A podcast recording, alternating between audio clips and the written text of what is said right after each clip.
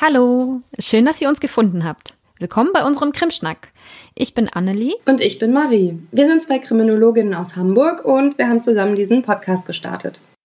Wir haben entschieden, unseren gemeinsamen Podcast Krimschnack zu nennen, weil wir alle zwei Wochen über ein kriminologisches Thema schnacken wollen, wie wir hier bei uns im Norden sagen. Und das machen wir ohnehin oft, wenn wir uns privat treffen. Darum dachten wir, wir lassen euch einfach mal dran teilhaben. Und wir wollten eigentlich auch schon längst online sein. Ähm, dann kam uns aber Corona dazwischen und äh, wir mussten erstmal ein paar technische Probleme überwinden, was wir jetzt zum Glück geschafft haben. Und jetzt freuen wir uns, endlich durchstarten zu können. Falls ihr euch jetzt fragt, warum es in diesem Meer aus True Crime Podcast jetzt überhaupt noch einen Podcast geben sollte, der sich mit kriminologischen Themen beschäftigt, dann erklären wir euch jetzt, warum es sich auf jeden Fall lohnt, dran zu bleiben. Genau. Also wir wollen zuerst klarstellen, dass wir absolute True Crime Fans sind. Also wir wollen jetzt hier nicht irgendwelche anderen Podcasts diskreditieren. Wir sehen uns teilweise als Ergänzung zu True Crime, aber hauptsächlich als eigenständigen wissenschaftlichen Podcast und wir möchten euch damit quasi ein wissenschaftliches Fundament bieten nutzen, um das Phänomen des Verbrechens in der Fiktion, aber eben auch in der alltäglichen Auseinandersetzung besser verstehen und einordnen zu können. Wir wollen für euch wissenschaftliche Themen möglichst handlich aufbereiten, aktuelle Diskurse einordnen und auch mal über kontroverse Dinge diskutieren. Und heute möchten wir mit euch einen ersten Ausflug in die Welt der Kriminologie machen. Also macht's euch gemütlich. Wir starten. Krimschnack. Der Kriminologie-Podcast.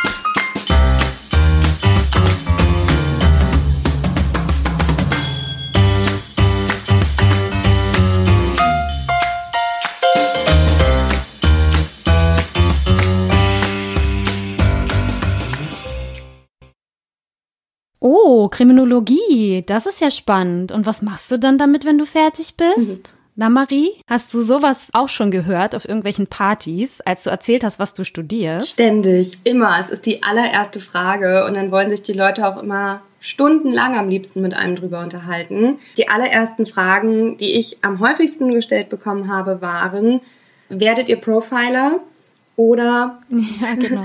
oder schreibt ihr dann Krimis? Ja, genau. Ich kenne das auch. Also es ist, manchmal habe ich mir echt dann angewöhnt in der Zeit, wo ich noch im Studium war, wenn mich jemand gefragt hat, und was studierst du so? Dass ich dann einfach, ich habe ja im Grundstudium mal Jura studiert, einfach gesagt habe, ja, ja, ich studiere Jura. Weil das dann für die meisten einfacher war, irgendwie einzuordnen und ich dann nicht mehr weiter erklären musste, was es damit auf sich hat. Und ja, das hat mich irgendwann so genervt, dass ich das dann aufgegeben habe. Ja, kann ich voll verstehen, weil dann, also wissen die Leute ja auch meistens, sie können es einfach zuordnen, irgendwie, was du dann später auch machst, weil ich wurde von vielen Freunden oder auch von, von Familienmitgliedern immer wieder gefragt, ja, also du, das, das klingt ja voll spannend aber findest du damit auch eine Arbeit?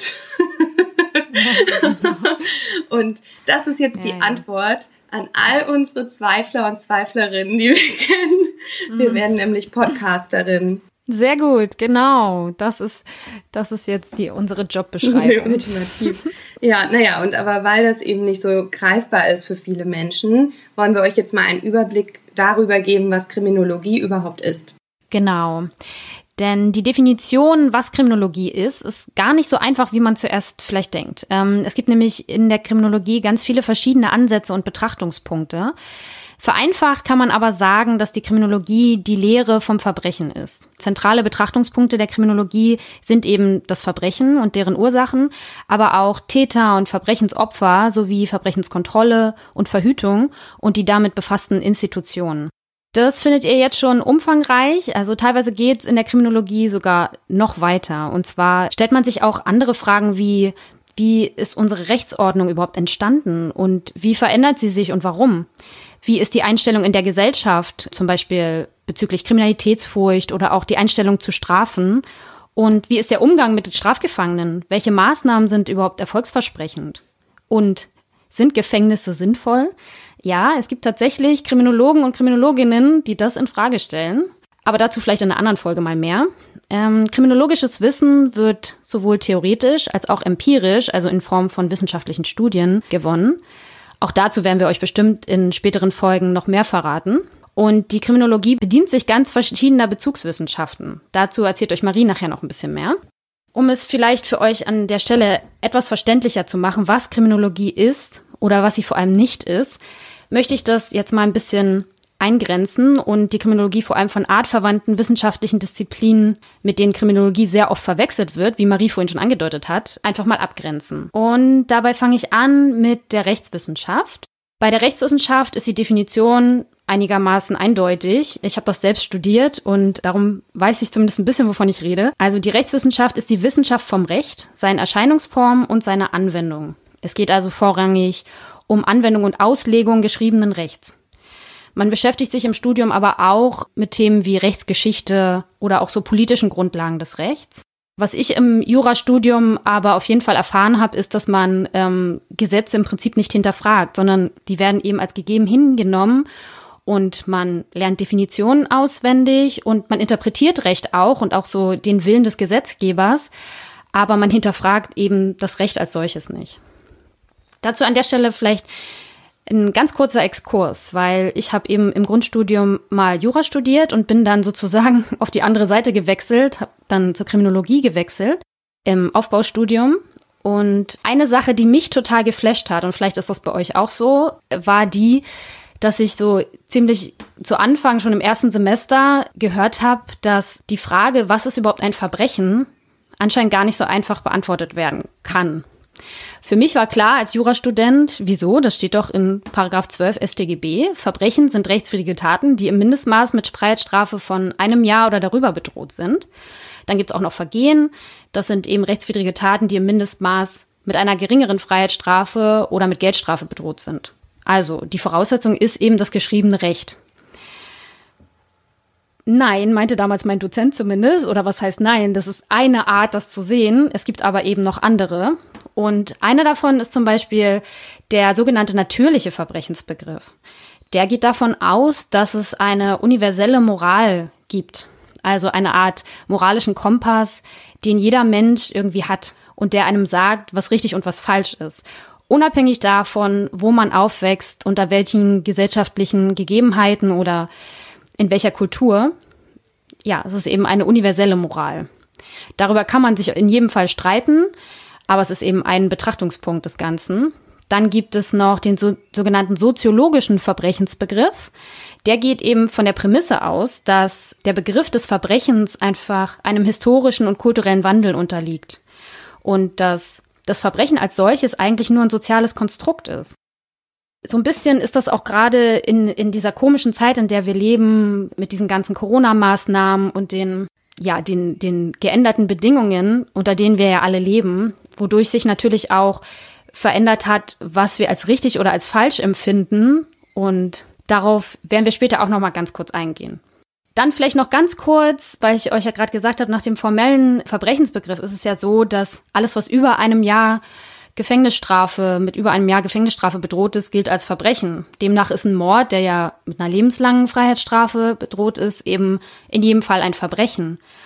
Aber eine Vergewaltigung zum Beispiel, die laut Gesetz mit einer Freiheitsstrafe von sechs Monaten bis fünf Jahren bedroht ist, eben nur ein Vergehen. Was? Weil ja, in, weil, ja, ja, das hat mich auch ein bisschen gewundert in jedem Fall. Also ich glaube, man stolpert da so ein bisschen drüber, weil eben das, das Mindestmaß diese sechs Monate sind und eben damit laut Definition nur ein Vergehen. Hm. Ja, das finde ich jetzt aber, also finde ich schon krass und auch überraschend, weil ich gerade so einen KfN-Bericht, also den, einen Bericht vom Kriminologischen Forschungsinstitut Niedersachsen über die schleswig-holsteinische Dunkelfeldstudie von 2015 gelesen habe, in der unter anderem das Sicherheitsgefühl und die Kriminalitätsbelastung von über 3000 Menschen untersucht wurden. Schaut euch die Studie gerne mal an. Die ist auf der Internetseite des KfN frei verfügbar und wir packen die auch in die Show Notes, wie alle anderen Quellen, die wir so verwendet haben. Auf jeden mhm. Fall wurde dort auch gefragt, ob die Opfer einer Straftat nach dieser Straftat über einen länger anhaltenden Zeitraum eine Belastung empfanden. Und dabei wurde in finanzielle, gesundheitliche und emotionale Belastung unterschieden. Und die Delikte, die abgefragt wurden, waren Diebstahl, computerbezogene Kriminalität, Betrug ohne Internetnutzung, Körperverletzung, Sachbeschädigung, Drohung und Sexualdelikte. Und herauskam eben, dass von den Opfern, die 2014 Opfer einer dieser Delikte wurden und diese Opferwerdung als nachhaltig sehr belastend eingestuft hatten. Opfer von Sexualdelikten ihre Opferwerdung mit 32,3 Prozent am häufigsten als emotional sehr belastet, äh, belastend einstuften. Und verglichen mit den anderen Delikten, die ich gerade genannt habe, wurden Sexualdelikte also eben am häufigsten als emotional nachhaltig sehr belastend eingestuft und auch bezüglich der über einen länger anhaltenden Zeitraum empfundenen gesundheitlichen Schäden wurden Sexualdelikte mit 10,2 Prozent am zweithäufigsten als sehr belastend eingestuft. Und wenn man jetzt eben bedenkt, welche nachhaltigen gesundheitlichen und emotionalen Schäden oder ne, Belastungen die Opferwerdung von Sexualdelikten haben kann. Wobei jetzt hier das kann natürlich wichtig ist, also nicht muss, denn man weiß ja auch, dass alle Menschen auf solche Erlebnisse unterschiedlich reagieren. Dann finde ich es aber doch auch überraschend, dass die Vergewaltigung strafrechtlich gesehen dann nur als Vergehen gehandelt wird, ne? Ja, ja, ja. Ich glaube, damit bist du auch nicht allein. Also vielleicht können wir unsere Hörer ja an der Stelle damit einfach ja mal allein lassen, dass sie, dass jeder für sich das vielleicht mal reflektiert, wie euer Gerechtigkeitsempfinden mhm. dazu ist und Genau. Wir sagen auf jeden Fall am Ende auch noch was dazu, wie ihr uns erreichen könnt, falls ihr Anmerkungen habt oder auch gerne mal irgendwie diskutieren wollt über solche Themen.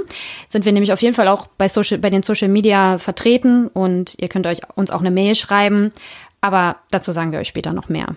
Ich mache mal weiter im Text. Und zwar die zweite wissenschaftliche Disziplin, von der ich die Kriminologie auf jeden Fall noch abgrenzen wollte, ist die Kriminalistik. Weil ganz, ganz oft, wie gesagt, bei Partygesprächen oder bei, bei sonstigen äh, Treffen mit Menschen, die erfahren, dass man Kriminologie studiert, ist ganz oft die Annahme, dass das irgendwie was mit Kriminalistik zu tun hätte oder dass man eben eine Kriminalistin würde.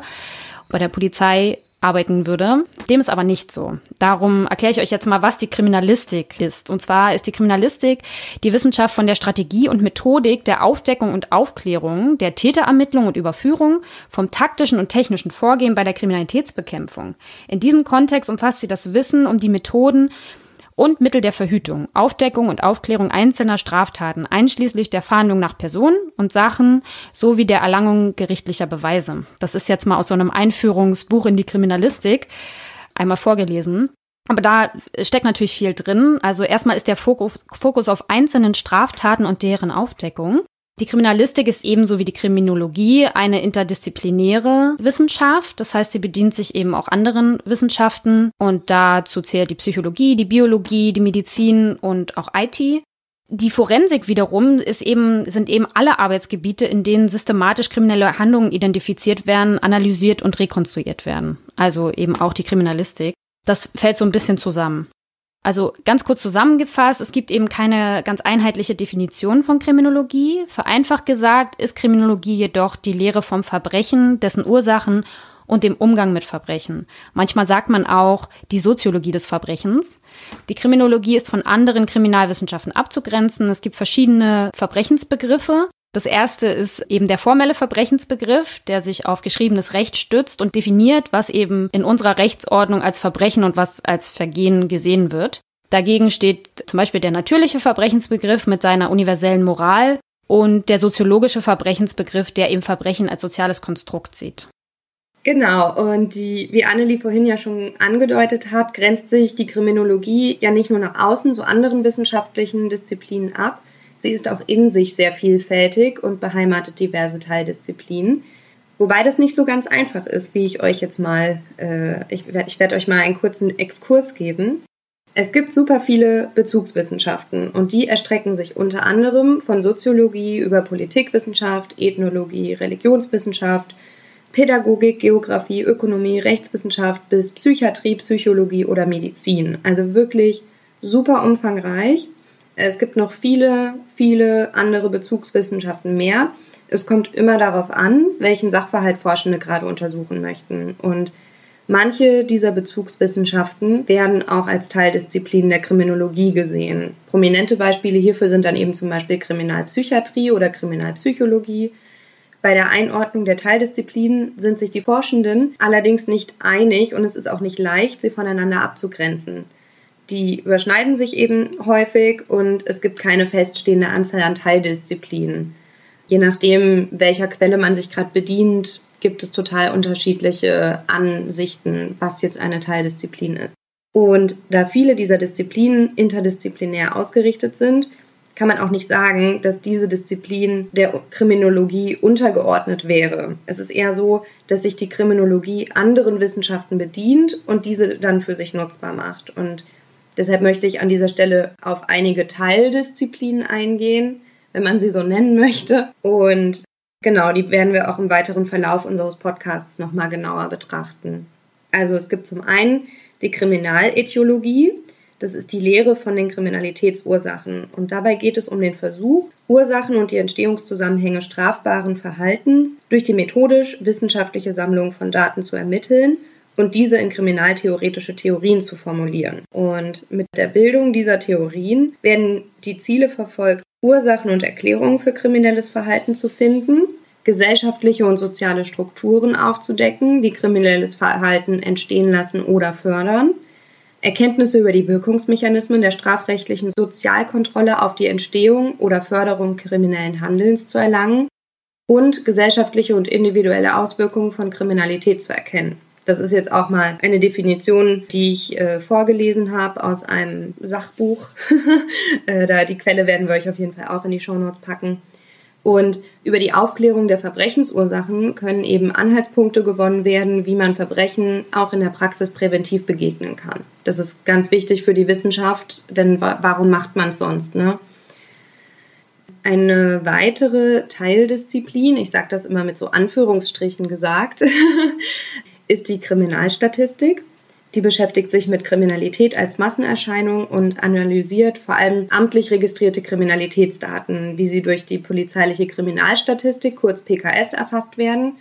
Und zur PKS werden wir in einer der nächsten Folgen nochmal ein paar Sachen erklären müssen, weil es für das ungeschulte Auge nämlich schnell irreführend sein kann, was die PKS jetzt aussagt, was sie nicht aussagt und das erklärt auch, weshalb es manchmal merkwürdige Medienberichte über Kriminalitätsentwicklungen gibt. Und mhm. deshalb wollen wir da auf jeden Fall nochmal drüber sprechen. Und genau, aber erstmal belasse ich es jetzt hier, weil das führt sonst zu weit. Dann gibt es noch mhm. die Kriminalphänomenologie. Das heißt, die befasst sich mit den Phänomenen, also den verschiedenen Erscheinungsformen von Kriminalität. Manche Forschende würden in diesen, diese Teildisziplin die Kriminalstatistik oder die Kriminalgeografie und die Dunkelfeldforschung zählen. Die Dunkelfeldforschung, das bedeutet, die PKS erhebt ja amtlich registrierte Kriminalitätsdaten und das ist das Hellfeld. Und die Dunkelfeldforschung fragt eben nach den Straftaten, die nicht bei der Polizei zur Anzeige gebracht wurden und sich demnach im Dunkelfeld befinden. Und dass manche Wissenschaftler und Wissenschaftlerinnen die Kriminalstatistik der Phänomenologie zuordnen würden und manche sie dann aber wieder als eigenständige Teildisziplin sehen, zeigt aber, finde ich, ganz gut, dass da eben Uneinigkeit innerhalb der Literatur herrscht, was die Teildisziplin der Kriminologie angeht. Dann gibt es noch die Viktimologie. Das ist die Lehre vom Opfer und sie befasst sich mit der Situation und Rolle des Straftatopfers. In der Viktimologie wird häufig über qualitative oder quantitative Befragungen gearbeitet, wobei dann zum Beispiel danach gefragt wird, welche Straftaten einer, eine Person zum Opfer fiel, wie häufig. Es wird auch nach dem Hergang gefragt, nach den Folgeerscheinungen und ob die Straftat angezeigt wurde. Dann gibt es noch die Pönologie. Das ist die Lehre vom Strafen und in dieser Disziplin widmet man sich dann beispielsweise der Haltung der Bevölkerung zum Strafen, der Umsetzung und der Wirkung von Strafen etc. Und schließlich gibt es auf jeden Fall noch die Institutionenforschung. Sie untersucht und beobachtet das Wirken der Instanzen der strafrechtlichen Sozialkontrolle und deren Folgen. Das heißt, es werden Fragen gestellt, wie gut funktionieren die Polizei und der Justizapparat. Hier gibt es zum Beispiel auch einen Ansatz, den Labeling Approach, bei dem dann davon ausgegangen wird, dass die Ursache für die Einstufung eines Menschen als kriminell nicht nur in dem individuellen Handeln oder Verhalten eines Menschen liegt, sondern auch durch Zuschreibungsprozesse von Seiten der Instanzen der strafrechtlichen Sozialkontrolle erfolgen könnte. Und dabei wird dann zum Beispiel das Handeln der Polizei und die ihr unterstellte Selektionspraxis zum Nachteil sozial benachteiligter Gruppen untersucht. Auf verschiedene Ansätze gehen wir dann aber in den nächsten Folgen nochmal ein.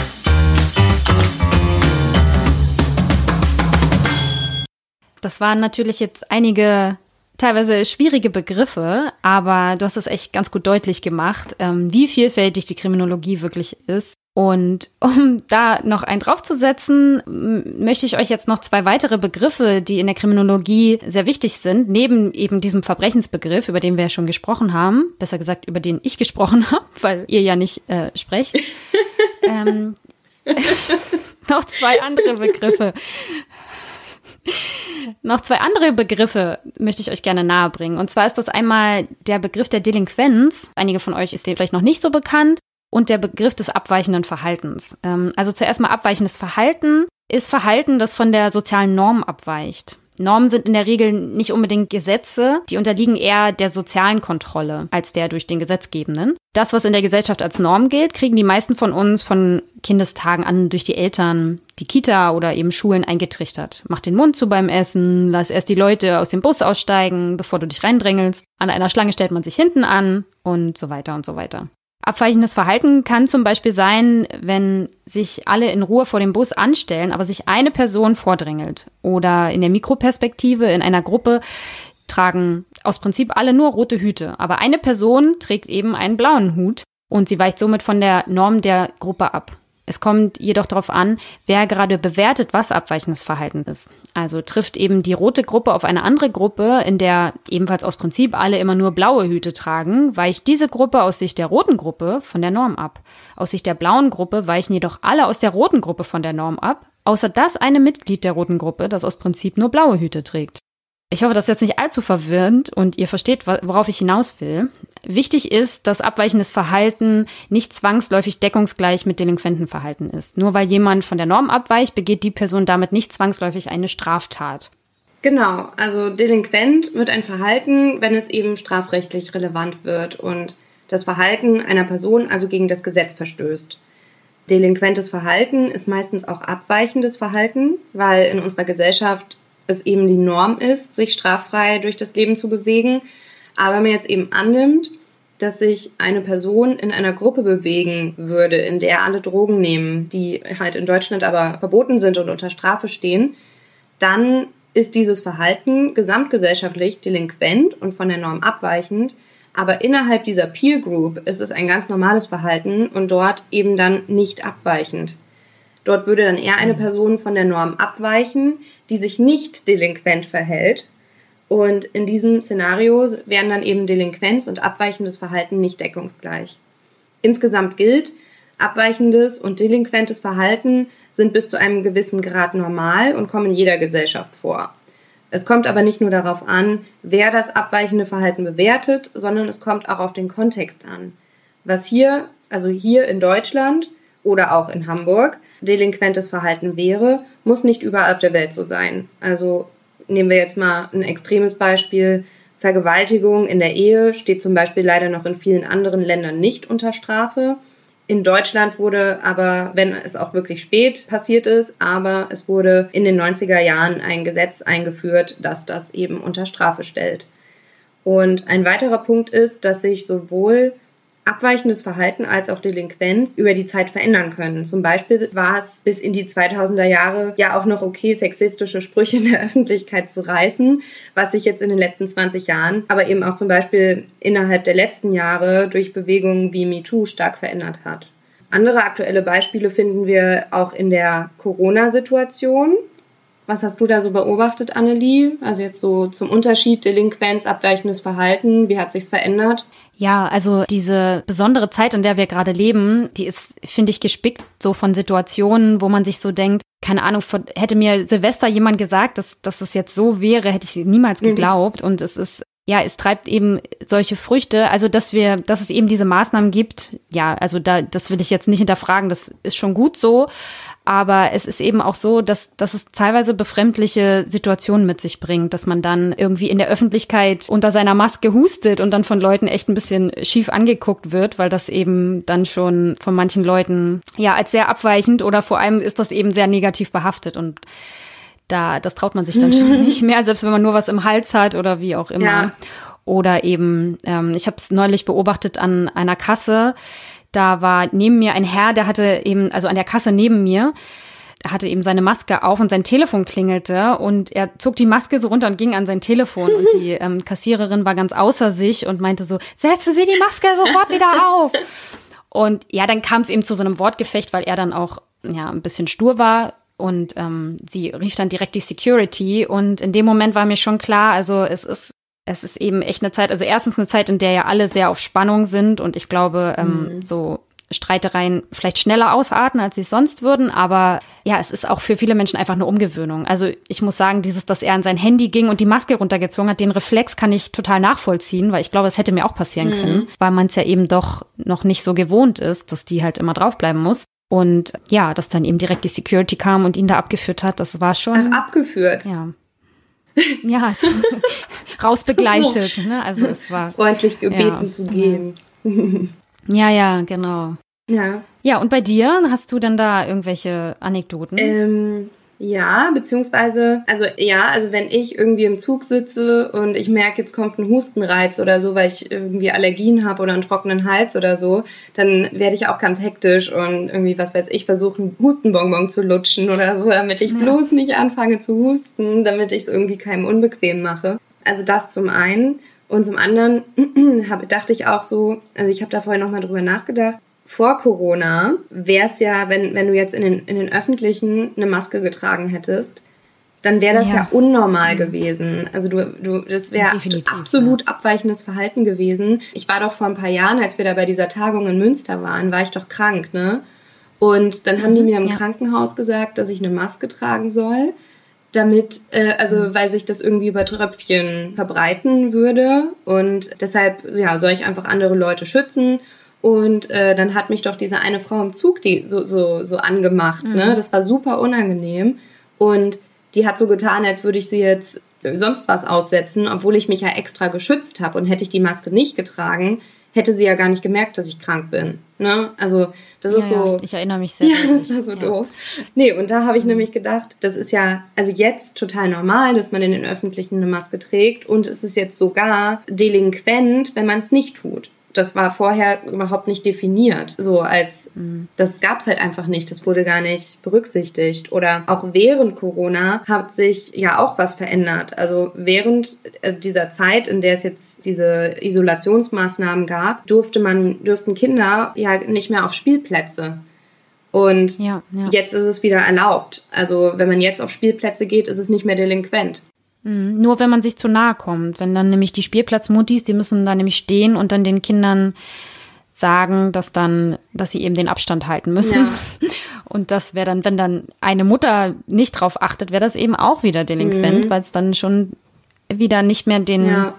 den Vorgaben entspricht, ne? Also den, woran wir uns jetzt halten ja. sollen von staatlicher Und Seite. die Puppies. Ja. Und die Puppies, genau, Entschuldigung.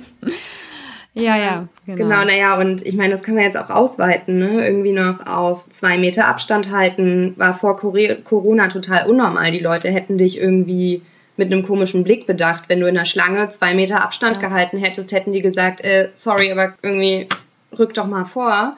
Ja, was, dein Problem? Oder hätten sich zwischen dich gedrängelt. Genau, genau die hätten so gesagt, ja, ja. Äh, habe ich nicht gesehen, dass sie hier anstehen ja, ja.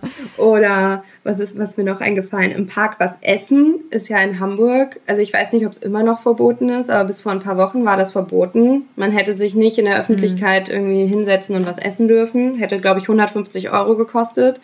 Trinken war aber okay. Ja. Oder wenn man jetzt am Eingang von Baumärkten oder Supermärkten kontrolliert würde, oder ne, so vor Corona hätte man sich gedacht, hä, was ist deren Problem? Und jetzt ist mhm. es halt auch wieder normal. Also, dass, dass dann die, ja, dass da jemand genau. steht und aufpasst, dass, dass jetzt ja alle eine Maske tragen. Ja, es ist auch enorm, was man daran merkt, wie schnell man sich auch an so eine neue Normalität doch gewöhnt, oder? Mhm. Also, das hätte ich auch nicht gedacht, aber es ist ja irgendwie so. Der Mensch ist ja doch so, dass er sich da doch relativ schnell umstellen kann. Was mir auch noch eingefallen ist, wir hatten, also ich hatte, wir haben hier so eine Stadtteilpolizistin, das ist echt eine ganz nette und die, mit der habe ich mich eben auch einmal unterhalten. Da war sie gerade dabei, Kindern eben auf dem Spielplatz zu sagen, da waren sie noch geschlossen und da waren so drei Jungs, die haben sich dann unter dieses Absperrband mhm. und sind eben doch auf den Spielplatz gegangen Naughty. und ähm, die hat sie dann da, ja, genau, die hat sie dann da eben verscheuchen müssen. Und ähm, ich habe mich dann danach mit ihr unterhalten und das war ein ganz nettes Gespräch. Und sie sagte dann auch, also jetzt aus der Sicht eines Gesetzeshüters in dem Sinne, die ja eigentlich das ist eben ihr Job, mhm. diese Vorgaben durchzusetzen. Und sie sagte, sie findet das total blöd. Sie hat keine Lust, Kinder vom Spielplatz zu scheuchen. Deswegen hat sie diesen Beruf nicht ergriffen. Das war für sie auch keine angenehme Situation. Und dennoch war es halt irgendwie so, dass sie gesagt hat, na gut, aber wir müssen es halt machen, weil es hat ja schon seinen Sinn. Und sie steht eben auch dahinter, dass das schon gut ist. Aber mhm. ja, aus der Sicht derer, die sich dann eben ja mit der Durchsetzung beschäftigen, ist es, glaube ich, auch eine besondere Situation.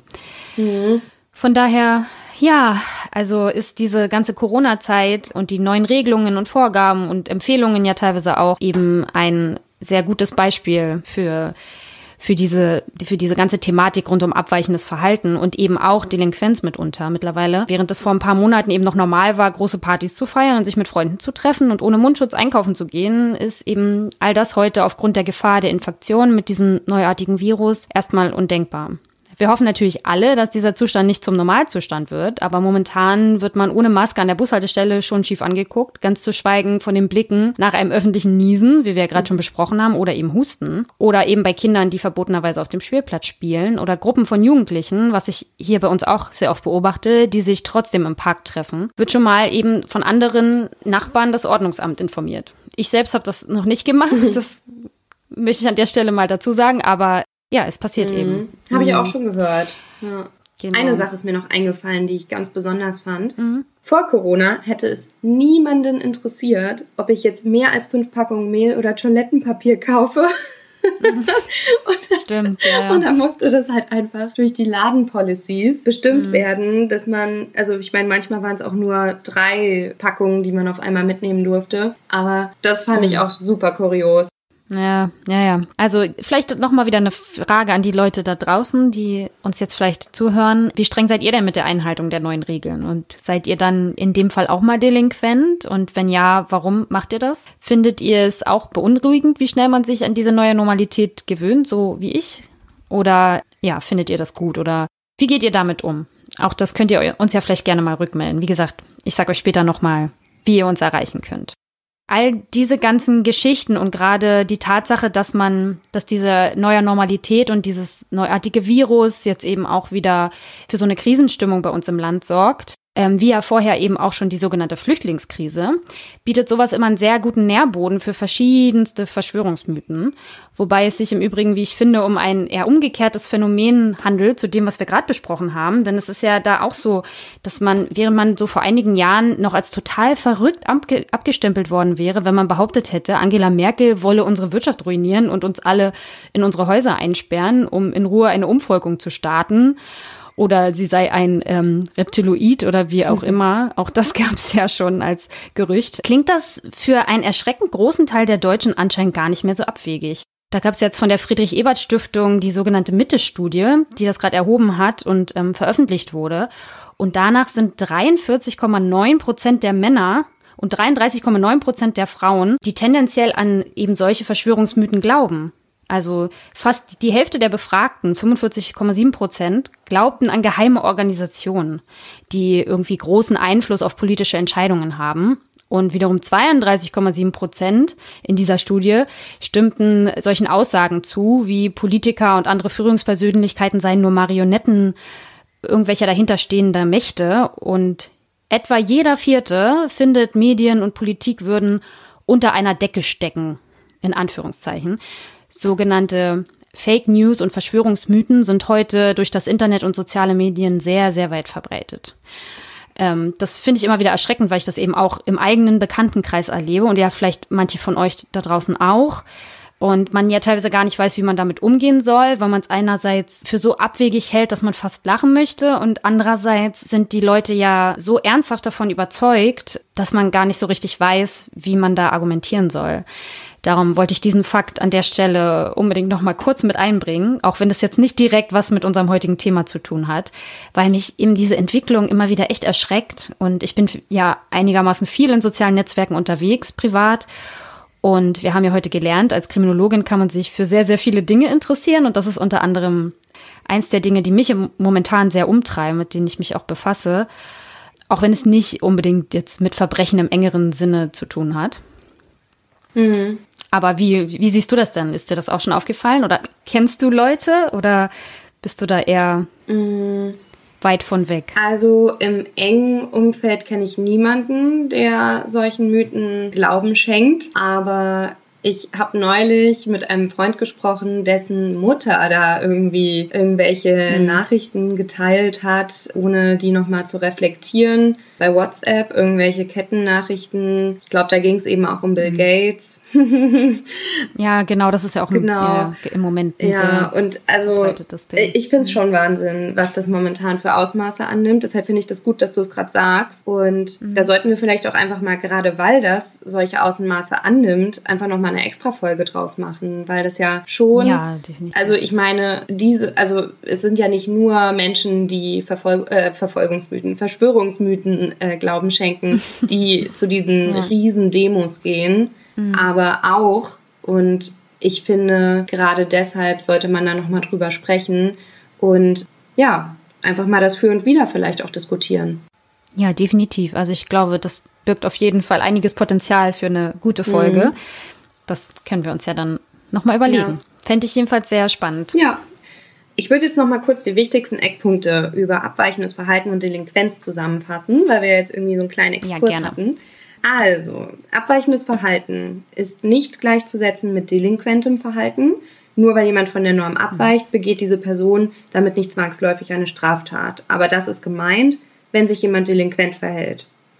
Und sowohl das, was als mhm. abweichendes, als auch das, was als delinquentes Verhalten gilt, ist über die Zeit wandelbar. Es kommt darauf an, aus welcher Sicht man auf einen Sachverhalt schaut und was hier in Deutschland oder auch in Hamburg straffällig ist, muss nicht überall auf der Welt so sein und andersherum. Und besonders abweichendes Verhalten wird durch unterschiedliche Personengruppen immer wieder neu definiert und bewertet, wie wir vorhin mit dem Beispiel mit den roten und blauen Gruppen gesehen haben.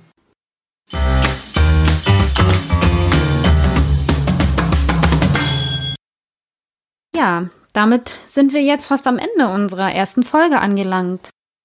Dann könnten wir an dieser Stelle jetzt vielleicht ein bisschen brainstormen, was wir mit dem Podcast so langfristig noch vorhaben, mhm. oder? Ja, wie sieht es denn aus? Worauf hast du Lust? Also wir haben ja gerade mit Verschwörungsmythen, haben wir schon mal was genannt. Mhm. Ja, also ich bin ja sehr vielseitig interessiert auf jeden Fall. Und ich glaube, es wäre ganz gut, wenn man den Hörern vielleicht auch auf jeden Fall so ein paar grundsätzliche Dinge mitgibt oder mit ähm, über solche Dinge auch spricht, solche Statistiken. Ich habe ja auch gerade so eine Studie zitiert, die sehr statistisch war, womit wir Kriminologen ja relativ viel zu tun haben aber auch ähm, qualitative Studien, also Befragungen, Interviews, vielleicht auch so ein bisschen das wissenschaftliche Vorgehen, wie man als Kriminologin überhaupt forscht. Mhm. Ähm, ja, und auch vielleicht für die, ja. für die Hörerinnen und Hörer, woran erkennt man, ob eine Studie wirklich wissenschaftlich ist? Woran erkennt man ja. vielleicht auch Fake News? Wie kann man sowas überprüfen? Mhm. Und ja, wie liest man zum Beispiel Statistiken wie die PKS? Also wie nähert man sich solchen Feldern, solchen Themen? Ja, ganz wichtig, mhm. auf jeden Fall. Und wir haben, wir haben ja beide auch noch so unsere Forschungsschwerpunkte, die wir ja vielleicht auch noch gerne hier mit einbringen wollen, langfristig, was die Leute ja vielleicht auch interessiert. Ja, ich denke mal, da fallen uns schon noch viele spannende Themen ja, ein. Also ich fände halt auf jeden Fall wichtig, dass wir uns mal der Extremismus, Extremismusforschung nähern. Also eben ja. Linksextremismus, Rechtsextremismus, Salafismus, Dschihadismus oder was, was ich auch immer spannend finde, ist eben Kriminalitätsfurcht, das, also das Sicherheitsgefühl von, von den Menschen. Mhm. Äh, oder auch deren Strafwunsch? Also gibt ja. es eine Diskrepanz zwischen den herrschenden Gesetzen und dem, was sich die Menschen wünschen würden? Oder gibt es das nicht? Mhm. Denken die Menschen nur, dass es diese Diskrepanz gibt? Oder Cybercrime fände ich mega spannend. Wie betroffen ist Deutschland? Ja, White Collar. Ja, White Collar. Ja, White Collar Crime finde ich auch gut. ja. Ja.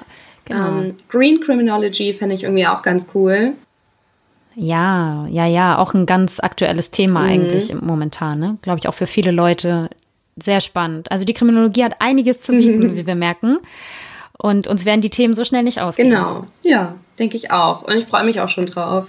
Ja, ich mich auch. Und es war echt irgendwie schön heute. Und ähm, auch wenn wir uns jetzt vielleicht das eine oder andere Mal verhaspelt haben oder irgendwie über das eine oder andere Wort gestolpert sind, hat das mit Sicherheit damit zu tun, dass wir beide jetzt bei unserer ersten Folge auch aufgeregt waren. Wir haben uns zwar versucht, sehr, sehr gut vorzubereiten, aber es ist schon ähm, für uns ähm, ein neues Feld. Wir sind zwar beide Wissenschaftlerinnen und ähm, äh, forschen und ähm, beschäftigen uns mit dem Thema sehr viel, aber wir haben eben beide keine Sprecherausbildung und ähm, haben sowas noch nie zuvor gemacht, irgendwie ähm, sowas eingesprochen. Deswegen verzeiht uns, wenn das jetzt vielleicht an ein oder an der einen oder anderen Stelle ein bisschen nervig war.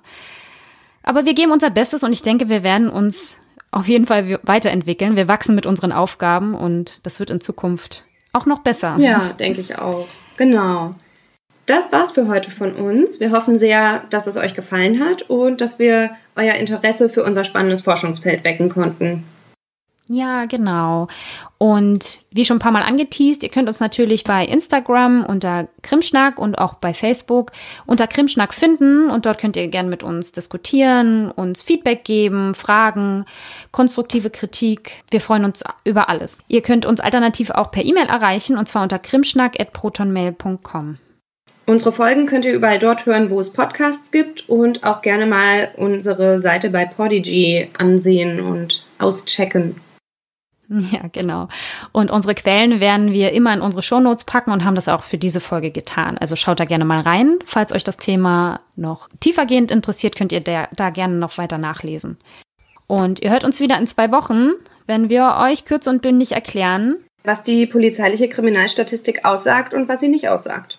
Genau. Ganz kurz und bündig. Danke, genau. Ja, ganz kurz und bindig. Genau, wir wollen mit euch mal gucken, wie so die Kriminal wie es um die Kriminalität in Deutschland bestellt ist und vor allem wollen wir uns mit euch angucken, wie man solche Statistiken eben liest und genau, welche Verzerrungsfaktoren da eine Rolle spielen. Ja, aber das hört ihr dann alles in zwei Wochen. Wir freuen uns auf euch. Wir hoffen, euch hat's gefallen. Tschüss. Tschüss.